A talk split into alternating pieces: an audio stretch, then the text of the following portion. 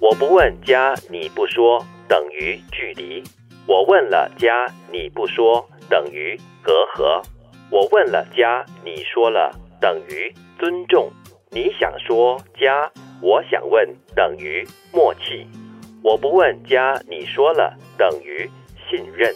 哎，这个京剧哦，听起来好像那种数学方程式，也像绕口 令。你念了加，我数学 不好，等于我没听懂。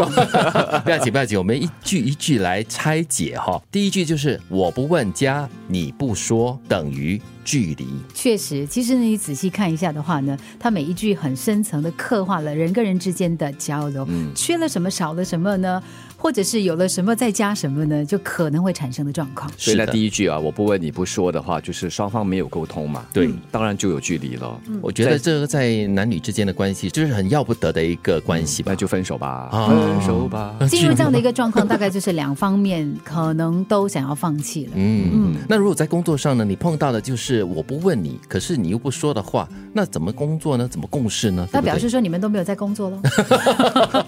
那第二句呢？他说了，我问了，但是加上你不说，这就是隔阂。的确哦，嗯，这是单向的交通了哈。是嗯，那是蛮辛苦的，对那个一直在问的人，对。那那个不说的，呃总要有点表示啦。你不说的话，可能你也要说说为什么你不说嘛。，对对对，那第三句呢？我问了，加你说了，这就是尊重，嗯，也是。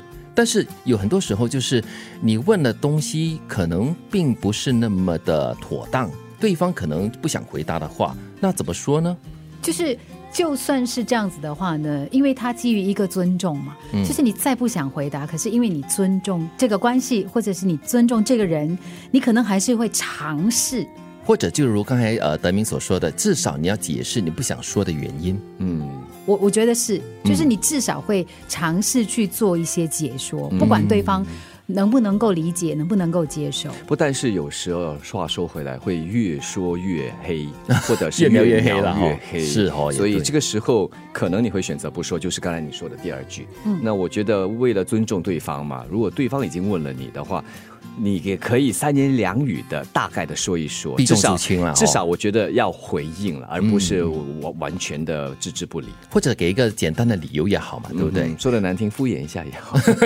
哎，我觉得第四句是最好的一个状态哦，就是你想说加上我想问，这就是所谓的默契了不是给波吗？啊，不是？可是很多东西都是你想说，OK，可是你又不知道怎么问出口，但是他就说出来了，那种感觉就是一种默契嘛，对不对？默契是要培养的，他是可能必定要经过所谓的距离隔阂，然后建立了尊重，然后你才能够培养这样的一来一往的默契。有些人是这样子，他心里有些事，有些话想说，但是又不好意思说出口，免得显得太过的积极主动。所以这个时候呢，他就会有一些动作、一些表情、一些暗示。那对方如果是知他心的话，就感应得到就好了。我就意思一下，提一提，给你一个机会、一个窗口，让你把它全部吐出来。对，我觉得这个是在感情关系上，或者是在共事、同事方面是最好的一种状态，就是默契。但是呢，第五句也不错哦，就是我不问，但是你说了，这就是所谓的信任。哇，这个要读心哦。哦，要读得懂对方的心、是吗他？不一定是这样子嘞，他就是说，我虽然有一些东西我想知道，但是我没有问，可是因为你相信我。嗯啊就是你可能碰到了一些状况，我我当然可能基于可能不好意思，可能基于尊重对方的嗯一些隐私，呃可能基于尊重啊你，对对对对。然后呢，我我没有问你，可是呢，因为你明明就是面对状况，可是你主动告诉我的话呢，我会觉得说，哎，哇，你很相信我，你你很愿信意任跟我我分享。嗯，那是最好的一种心理状态了，我觉得。我不问加你不说等于距离，我问了加你不说等于隔阂，我问了加你说了等于尊重，你想说加我想问等于默契，我不问加你说了等于信任。